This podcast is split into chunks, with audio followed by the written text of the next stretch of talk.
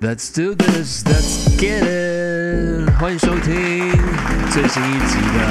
《斤斤计较》，这应该是第九十八集，如果没有记错。而且九十八集也会是非常寂寞的一集哦，因为这一集你应该只会听到我的声音。嗨，我是郑群，其他成员呢，这周是真的挺忙的，有人忙着在玩，有人忙着在工作。有人忙着在应酬，呃，所以呢，今天这个这一周真的有点挤不出时间哦。但总觉得这一周好像。还是必须要持续我们之前的热度啊，推出最新的内容啊，所以我就想说，索性我就自己上阵吧，没有问题。今天也是很简单的跟大家讨论一些事情哦，毕竟交易截止日已经结束了，但结束之后呢，大家真的就不用再去考虑你的球队要交易谁，你的球队又有谁要被交易出去哦。呃，现在就是接下来时间，大家可以好好专注在。自己的球员建构上面专注在接下来要为季后赛的排名开始冲刺哦，所以我们来看一下，呃，几个在交易截止日的大笔的交易，其中的那几队呢，在截止日之后表现如何？首先，当然，因为只有我，所以呢，当然要从我的爱队达拉斯小牛开始，好吗？是的，小牛队呢把 Kyrie Irving 交易过来之后，到明星赛开始之前呢打了四场，那四场比赛呢，卢卡只上了两场哦。那第一场跟第二场呢，等于是 Irvin 他被交易到达拉斯之后呢，他首度出战，而且是独挑大梁。虽然两场都在客场但是你可以很明显看到整个小牛队的。攻守其实的节奏都变非常快，尤其在进攻的方面啊。本来就想说 Irving 来，他本来就是以进攻为强项的一个球员嘛，所以他来之后呢，当然整个速度变快之外呢，你会发现他得分能力。其实就跟以前在他在篮网的时候一样啦，只要那个时候三巨头里面如果只剩下他，你就可以看到他就是就像一一一支弓箭一样，他就一直冲一直冲。那当然队友就跟他起冲。但是我觉得他到小牛的前两场其实还算保守，虽然得分也有在二十分左右，但你可以看得出来他是在还在适应，还在怎么样呃找到自己跟队友之间。进攻组织最好的一个方式哦，那当然第三场呢，卢卡回来那场是对国王队嘛，哦前两场小牛是赢球的哦，那第三场呢，卢卡终于回来，然后大家说哇，两大巨星终于合体哦。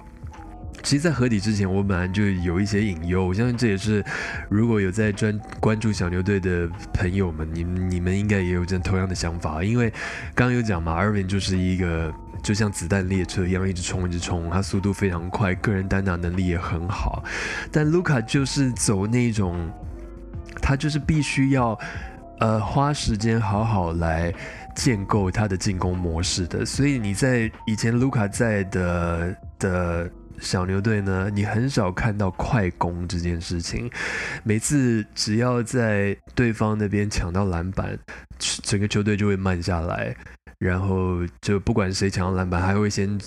他会先找卢卡在哪，或者是丁威迪在哪，反正会先找到控球的在哪，然后再慢慢组织那个半场的进攻哦。所以。以前你如果有看那种比较，呃，我们说是 Advanced Matrix，就是比较深入、比较进阶版的数据，你会发现小牛的进攻转换的得分啊，或者快攻的得分次数啊，什么那些都其实那个那个数值都很低哦，所以。Irving 来的时候，我就在想说，哇，这两个人其实就有那种矛与盾的感觉哦，就是一个就是一冲，然后一个就是慢慢进攻，你就可以想象是两种不同的动物，一个兔子，然后一个是乌龟那种感觉。所以第三站，呃，卢卡回来，受伤愈回来，然后跟 Irving 第一次搭配，好像我印象中前三节。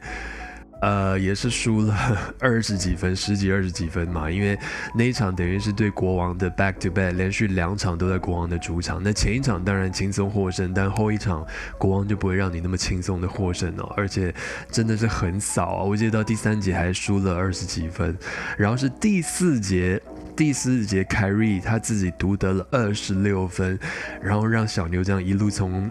落后二十几分追到最后只剩三分哦。那如果有看那场比赛的朋友，应该有看到最后一个 possession，就是呃前一层前一个 possession，就是小牛进攻的时候呢，那时候好像还输六分，我记得，然后也是我忘记谁。呃，外线出手没有进，但是我们的 Josh Green 呢，他就是硬生生的把这个进攻篮板拨到 Irvin 的手上，Carry 的手上，然后 Carry 就投了一个三分，投进了，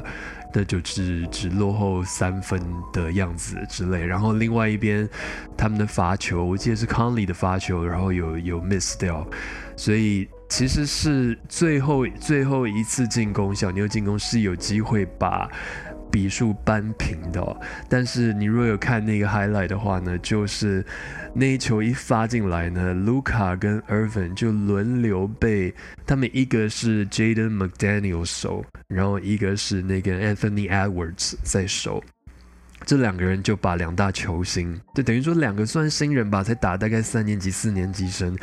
就把卢卡跟 Irvin 守得死死的。当然，这两个就是卢卡跟凯瑞呢，他们距离也拉得太近了，他们应该要把两个人距离拉远一点哦。但没有，两个人就超近的，然后在那边互传切切，就在那边运运运，然后没有办法切进去，就传给另外一个，然后另外一个想办法切运运运运，想切进去也没有办法，最后。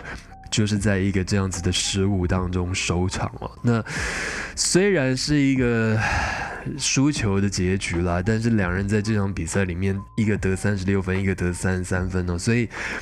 我真的觉得在进攻上是小牛绝对没有问题。而且那一场 Christian Wood，我们这个谣传会被交易出去的中锋，最后没有交易出去，而且他那一场也贡献了二十四分了。所以。我觉得小牛在进攻绝对就跟大家想的一样，绝对是没有问题的。主要是他们在防守，那防守当然为了要把 Carry 弄来，然后把把那个呃 f i n n s Smith 交易出去之后，我们真的防守就就能力上就失去了很多很多。但是值得庆幸的是，三年级生 Josh Green 今年真的是跳出来，不止。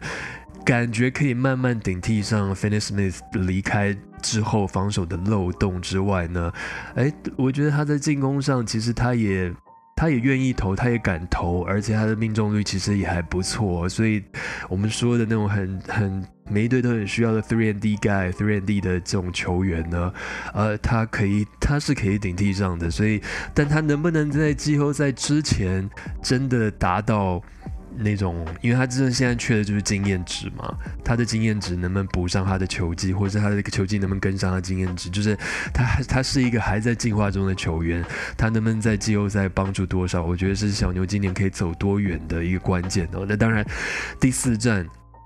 就是我刚刚讲在明星赛前的第四站。Carry 受伤，然后说什么背有点太很紧还是怎么样之类的，就听起来就觉得啊，妈呀，又来了，又来了，又受伤。他他本来就是一个很会受伤的人，不要这个背的这件事情又是一个长期的一个伤势。反正那一场他又没上，然后只剩下卢卡，你就可以看到。我们的进攻节奏模式又转回到以前那个样子，就是慢吞吞、慢慢来、慢慢组织、慢慢这样子传来传去，半场进攻，那啊，又是回到那种难看的。当然，对上金块这样子的球队，我们本身的球员条件就不是那么好了，然后又一大堆人受伤，那 Hardaway 也受伤，所以当然就是输得很惨啊。那卢卡还是拿到他该拿的数字，但是就是输球，所以。我觉得本来就是这样子啦，你你来了一个这样子在球队里面举足轻重，而且球权会掌握时间非常长的一个球员，你要把它融入在原本的系统，本来就是要花时间啦。只是说希望这个花的时间不会太长哦，因为毕竟不会有人想要打 playing 啊，真的不会想要打 playing 啊，playing 真的是一个很冒险的一个。一条路，我觉得很有风险的一条路哦。所以在明星赛马上就要开始了，现在是台北时间礼拜五的早上，明星赛马上就要开始了。那明星赛过后呢，小牛会怎么样子走，真的就要看这两个人他们怎么去发展了。我觉得我在我在那个应该是第四站，我刚刚讲的只有卢卡的那一场之前呢，听了。听了一个 podcast，他说就是在前三站，呃，前前前一站吧，就是卢卡对卢卡跟凯瑞都上的那一站，他们帮互相挡拆的次数只有好像只有四次而已，那。觉得有点可惜啦，因为如果他们两个人可以轮流做 pick and roll，我觉得那个那个伤害力是很大的，是是会很强的，所以他们要怎么样去去发展出彼此之间的默契跟一个绝佳的进攻模式，我觉得要花时间啊。小牛现在是在西区排名第七名，就是在 playing 嘛，所以我是希望可以。赶快，赶快找找出一个好的模式来，然后至少，我觉得进季后赛之前，至少要排名到第五名、第四名，就像过去几年一样吧。我觉得那样子是是是最少最少的吧。所以不知道，我们就等着看吧。是的，在接下来呢，我们要看的就是同样做了一笔大交易的湖人队哦。当然，他们把 Westbrook 交易出去之后呢，换来了。D'Angelo Russell、Beasley，然后还有 Vanderbilt，还有后来又跟魔术换来了 Mo Bamba，就是非常非常不错的啦。就是你之前看湖人的那样子的阵容啊，就是除了 Brown 跟 A D 之外啊，其他人们其他的人们，就是我觉得那个差别在哪，就在于其原来还没交易前。的那些就刚讲那些人们，什么 Lonnie Walker，然后 Kendrick Nunn，然后还有什么 One Toscano Anderson，就是这一些人们，还有呃 Troy Brown，应该是 Troy Brown Jr. 吧，就是这些名字也许你都听过，但是你没有办法说出来一项他们的擅长，你知道吗？就很像你去你去，比如说你在。Tinder 上面，然后就划划每个人的档案，然后你就看到一大堆照片，但是你就是就是看不出来他们有什么吸引你的地方，你知道吗？那个那个湖人的板凳看起来就是那种感觉，但是这一笔就是在交易截止日之后，他们换来我刚刚说的那些人，就至少比如说像 Malik Beasley。你就知道他，就你一讲名字就知道哦，他就是一个有外线的这样子的一个后卫，而且他的外线准头一直不错，这是湖人非常需要的。然后 D'Angelo 就他是一个很有破坏力、进攻力很进攻很强的人，寄出他的好像整个人是宕机，所以他的命中率什么都很低。但是其实过去两个月他表现非常非常好，所以他也是一个是有进攻火力的一位。然后 Vanderbilt，Vanderbilt 就是防守跟篮板嘛，就是说换来这些人，Mo Bamba 就是很高啊，真的是很高，然后手长，他他的手长臂臂展长，他我记得是联盟数一数二的人，所以他的他的不管他的防守或是他的篮板，甚至他的三分，好像今年都还算是不错，有不错的数值，就是说这些人。都是你，你不只叫得出名字，而且知道他们可以提供什么的人，所以一定的嘛。这在交易截止日之后呢，LeBron 他就一直受伤，一直受伤，一直受伤，一直没有上场。那好不容易在昨天吧，应该是昨天，呃，AD 跟 LeBron 加上 D'Angelo Russell，等于他们换来的完整的阵容都可以一起同时上场了。你就发现啊，湖人的湖人的球真的是变好看了，球风真的是变好看了，因为。因为当然本来就是嘛，你你有两大超级的巨星，然后换来了这些有能力的这些角色球员，而且每个人都各各司其职，他们有自知道自己的工作跟任务，这那本来就会变成是一支不错的球队。那昨天他们是对上，我觉得很妙，就对上鹈鹕。那鹈鹕今年一直在。想要看看衰湖人哦，因为今年湖人的选秀权呢是在掌握在鹈鹕的手上，他们是有那个 swap right，就是可以交换嘛，所以他们本来一直唱衰唱衰，但是现在看起来，呃，昨天那场比赛是一百二十比一百零二，湖人赢球嘛，而且是赢的非常的，呃，完全没有悬念的，这样从一开始一直领先到最后了。所以，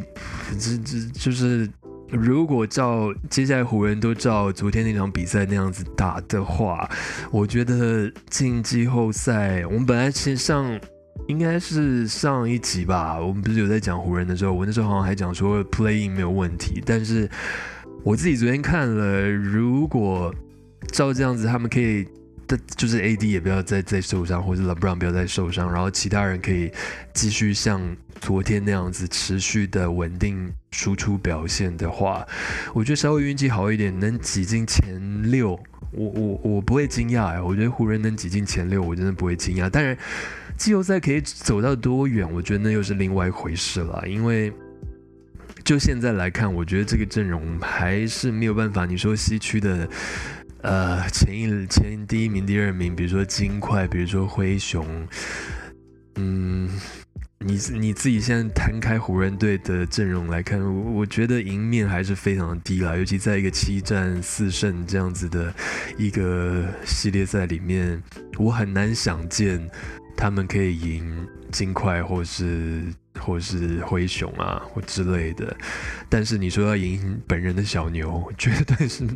绝对是没有问题了。我觉得昨天那场比赛，D'Angelo Russell 也得了二十一分嘛，然后 LeBron 二十一分，呃，AD 二十八分十篮板。那我觉得 Beasley 也有他，虽然数字看起来都没有什么啦。就是哈奇莫拉这些 Mo Bamba 数字看起来都还好，但你如果实际有看比赛的话，那个整个氛围，有时候球队真的就是一个整体的一个氛围。就当当大家都不没有任何人来搅局，没有任何的坏气氛，或者是那种。乌云罩顶的那种感觉的时候，也没有人在意数字，大家在意的是怎么样可以帮助赢球。昨天湖人就有这样子的气氛哦，所以我觉得是蛮好的。那也预祝，因为我也蛮多朋友是湖人球迷的，也预祝你们的球队可以可以打的打，接下来打打出不错的成绩哦。但我是真的觉得，我我真的必须要讲啊，我真的蛮不喜欢。就是在交易截止日过后，当然那个忍者龟被交易出去到爵士了嘛。那现在好像也有谣传，他跟他跟爵士在谈买断，买断之后呢，他也好像在跟快艇在谈要跟快艇签约哦。那当然一方面快艇也缺控球嘛，因为今年找来 John Wall，John Wall 就是一个灾难嘛，所以也把他送回到火箭了。那但是。而且而且二来这样子，Westbrook 就不用搬家，因为反正都在洛杉矶这样。但我真的觉得快艇需要需要还是就是他们本来就我刚刚讲球队气氛很重要，你球队现在气氛还不错的状况下，需要再来一个这样的人吗？嗯。我是觉得，我是觉得，要说我是快艇的球迷，我会觉得不要了。那种心情就有点像我那时候不想要凯瑞来小牛，有有点像那种感觉啊。但我刚刚讲的是说，我现在很不喜欢，就是当湖人把呃 Westbrook 交易出去之后呢，就开始有很多新闻说他在交易。被交易的前几天啊，然后就是把整个湖人上下弄得气氛很糟啊。他在球他在休息室里面就闹脾气啊，然后又跟某个助理有个助理教练叫 Phil Handy 嘛，他就跟他吵架什么。我我不知道，我就觉得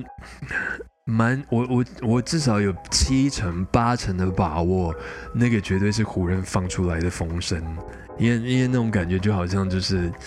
呃，我我我。放了一个风声，就说啊，这个人就是一个麻烦制造者，所以，所以他真的他把我们搞得气氛很差，然后球队也赢不了球，所以我们必须把他交易出去，等于就是有点像双手拍一拍就把责任撇清了。但是就我印象中，我看到过去虽然 Westbrook 过去五季打了五支球队，但就我印象中过去几队，尤其在巫师的时候，他其实不管是在球队里面高层或是在球员之间、队友之间，他的评价其实都还是不错的。包括他在当地，呃，在他的社区里面，他怎么样回馈社区啊，做一些慈善活动，什么都都是蛮好的。所以，我真的有点难相信说他。真的就像湖人那样子啊！不要现现在这样，因为也没有很准确的消息说是湖人放的风声啦。但我的意思说，我我我真的很难相信他就像新闻讲的，他就一直在闹脾气，一直在搞搞砸所有的事情哦。我觉得就算他真的是这样好了，我觉得他也不能怪谁啊，怪真的也是要怪 LeBron 啊，因为。在那个时候，凯瑞他说他要被交易，然后那个风声这么大的时候呢，每次只要一问到老布朗说你哎你会不会想要凯瑞来，他就是又是来了，他就是一直给那种消息，就是。表面上说哦，这个不干我的事，这个是高层必须要管的。但全世界都知道，你觉得你的意见绝对是他们会去问的嘛？他们绝对是在意，高层绝对是在意 LeBron 的意见嘛？那他后来也不藏了，后来几次的访问就是说，呃，当然啊，就是人家说，人家记者问他说，哎，你会不会希望凯瑞来？他就回答一个得，那个那个意思就是说，当然，不然呢？你觉得嘞？当然会希望他来啊，因为他来就可以有帮助，这个我可以理解。但是，哎，你球队还有一另外一个。明星控卫，至少也许他是前明星控卫吧。但当初这个人也是你跟 AD 去游说他，让他转来的。而且他那个时候是在巫师队，他还特别就是 Westbrook 还特别去跟巫师的老板去拜托、去请求说：“拜托你放我走，让我回到我的，因为他是在洛杉矶长大的嘛，所以他拜托巫师队老板说：‘哎，你可不可以让我回去我的家乡打球？’所以。就是过去是那样子，你拜托人家来，人家接受你的邀约，然后也自己去拉下脸去拜托老板把他放掉。结果两年过后，你发现这个人不适用，这个不适合你的球风，没有办法让你夺冠，你就开始好像忽略他的。就要说我是 Y，如果我是会真的很不爽啊，因为真的你就在新闻一直看到哦，你就是想要凯瑞嘛。然后当凯瑞被交易到小牛的时候，LeBron 还发了一个推文说哦。Maybe maybe was me，也也许就是因为我吧，也许就是因为我，就是讲的好像很可怜，就说啊，也许就是因为我，所以他不爱我，所以就是那种啊，我我觉得我如果我是 Westbrook，我也会超不爽，我真的也会超级超级不爽的，所以我不知道，我就觉得湖人是一支老球队，然后他一直在洛杉矶，在一个媒体世界媒体世界关注焦点的中心，然后他们这样子去。搞一个球员，我我自己是蛮看不过去的啦。不过平心而论，他们这一次交易，我觉得是成功的，是对他们有帮助的。那就来看，等着看他们就是接下来可以走多远喽。最后要来讲一下太阳队他们的这笔交易，当然他们就是把 KD 换过来嘛。嗯，我们上一集当然有讨论过了，但是这一个礼拜我自己。又在想一下，我觉得啊，天哪！我如果是太阳的球迷，我会有点紧张哎。当然，我们上上一集有讲嘛，因为太阳有新的老板，新的老板，人家说新官上任三把火，那新老板上任大概就是把整个地球都烧掉吧，那个火，所以他就必须要展现一种气度，一种我跟过去的那个很抠的老板很不一样，所以。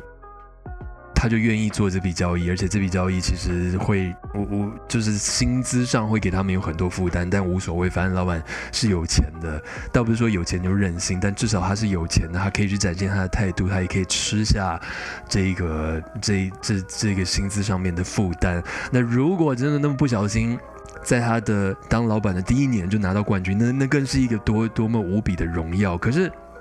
长远来看，好了，你看这笔交易，太阳。送给篮网的是有两个年轻好手，一个是 Michael Bridges，一个是 Cam Johnson。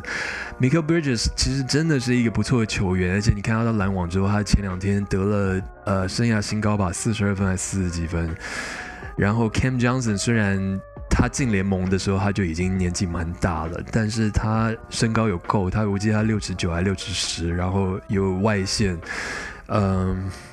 就是这两位，其实他的未来，他的可能性还是发展性都还是未定，还是有很长的路要走，而且目前看来都是正成长的，还没有到他们的巅峰。那太阳换来了 KD，KD 已经三十三至少了吧，而且已经有几次重大的受伤了，膝盖啊，然后之前在勇士的时候阿基里斯腱也断掉，然后 CP Chris Paul 三六三七有了吧，他今年球季刚开始的时候那个那个表现真的是惨不忍睹，所以你真的怀疑他能还能走多远？那当然，Devin Booker 才二十六。最多也是非常年轻，正值巅峰。Aton 二十二、二十左右吧，二二十一、二十二左右，嗯，好像是有未来的。但是 Aton 跟太阳一直是闹不和。今年因为他签了延长合约，所以今年球季他没有办法被交易。那说不准，谁能说得准？说他今年的夏天球季结束的时候，他不会要求自己被交易呢？因为他跟教总教练就是不合啊，他跟这个城市就是不合啊，所以他也许只要第一第一时间有机会可以跑走，他就会说他要被交易啊。那然后嘞，那如果 KD 他又受伤，或是他因为年纪球技开始走下坡，或是 CP 真的就是年纪大了，他决定要退休了之类的。然后，你看他们不止把 Michael Bridges 不不止把 Cam Johnson 送到篮网，他们也把接下来二零二三、二零二五、二零二七三年的第一轮选秀权直接丢给篮网，而且是没有任何的保护哦。所以等于是他们只要那一年抽到是哪哪一几号签，就直接是直接是送给篮网的，而且二零二八。呃哦，对不起，他其实是送四个哦，四个第一轮的选秀权哦，而且是没有 protection 的。二零二三、二零二五、二零二七还有二零二九，这四年的选秀权都掌握在篮网手上。然后二零二八的第一轮选秀权呢是有一个 swap，就是说那一年呢篮网可以说，哎，我要你的，我要跟你换。就可以直接跟你换哦，所以等于说从明年开始到二零二九，几乎这六年间有五年的第一轮都篮网的呃太阳的首轮签都掌握在篮网的手上。你不觉得要是你是太阳的球迷，你会觉得很害怕吗？因为我刚刚已经讲了，就是你你镇上镇现在镇上的几个大将，只有两个是正值巅峰，或者是直接要往巅峰，或或正要往巅峰走，然后有两个已经是太阳西下了，有一个可能已经就已经日落了。那然后呢？接下来六年你要怎么办呢？凤凰城不是一个自由球员很向往去的地方啊，传统来说。然后，如果 Aton 说说他要被交易，那他当然他是一个真的很棒的一个中锋，那他到底可以交易多少人来，多少可用之兵来？这个真的是蛮令人怀疑的。也许他们可以换回来一些选秀权，但是那个也有时候也是运气吧。那然后嘞，现在太阳阵容上还有什么值得期待的人？就先发就板凳，我真的一时之间想不出来，真的是想不出来，所以真的好像有一种赌一把的感觉。那每次一讲到这种东西，就是要回到多少年前，也同样主角也跟就是这整个所有东西都跟篮网也是有关。篮网那时候为了要凑他们自己的三巨头，所以跟塞尔迪克把 KG Kevin Garnett。还有 Paul Pierce 换来，所以他们那个时候篮网也把一大堆自己首轮的选秀权丢给波士顿塞尔迪克，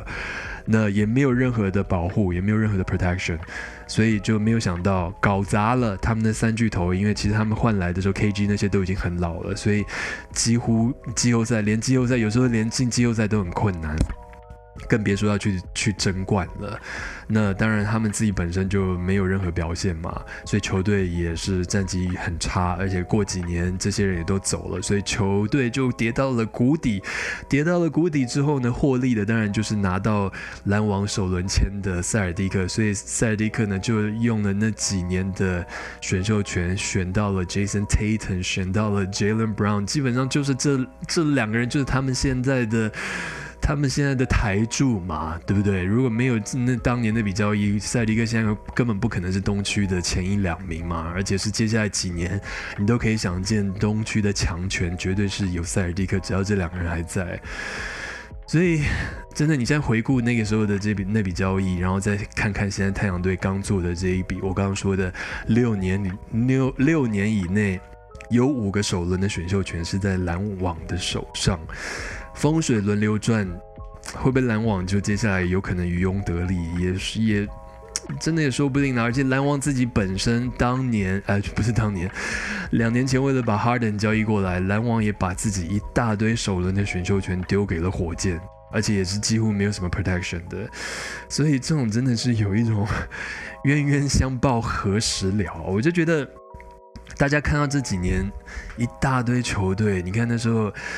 呃，灰狼要把 Rudy Gobert 交易过来，也是把自己一大堆首轮的选秀权丢给了爵士，也几乎没有任何的保护。然后老鹰那个时候把那个 Deontay Murray 换来，也是丢了我知道两到三个首轮的选秀。反正近几年大家都很很爱用一大堆首轮的选秀权，而且没有几乎没有什么 protection，或者最多只有 pick one two three 的的这种保护机制。我觉得这个之后都是要。都是要赔的，就是你江湖走多了，夜路走多了，出来都是要还的，将来都是要还的。你要怎么样子？这个对 GM 那一队的 GM 对对那一队的高层，真的都是一个非常大的压力。你要怎么样在当下你做了这么大的交易，让自己当时的集战力是加强的，然后你还可以保证接下来的三到五年都还有一定的战力水准，而不会让自己的选秀权在一个太。太差太好的一个状态，然后反而被人家捡走，我觉得这个是真的都都是要还的。那这些球队会怎么还？真的不知道，真的不知道。然后感觉就是到什么样的情况才是说一切都值得？比如说，就我刚刚最早讲的，如果今年呃太阳真的拿了冠军，那接下来五年都是烂的，那这一切都值得了吗？真这真的很难说哎，我我觉得球迷自己心里都有一把尺，球迷到底怎么想的，我觉得大家自己都很清楚吧。所以我不知道，我就觉得这真的是一个很很冒险的一件事情吧。但 NBA 一直都是这样子，每次都是一波风，一一就像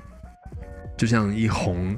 之前一红一个什么蛋挞，然后全台湾就在封蛋挞，然后炸鸡，然后全台湾就在卖炸鸡，就是。嗯，NBA 很喜欢这样吹这样子一股风。现在最近一股风就是，我们就尽量累积各种的。你看，像在鹈鹕，像在雷霆，他们自己本身就接下来七年就累积了十到十五个以上的首轮选秀权。然后爵士现在手上也是一大堆，就是首轮选秀权富翁啊。现在有一大堆这种富翁，他们会怎么用？我们就就等着看吧。然后接下来这些用的人会得到什么样的？报应，姑且讲报应好了，我们也就等着看吧。当然，最后的这一段时间，签哥时间呢，要来聊一下大联盟。但因为我就不是签哥哦，然后我对棒球也没这么多这么熟悉。但我知道是接下来，因为球季已经快要开始了，春训已经已经真的已经开始了。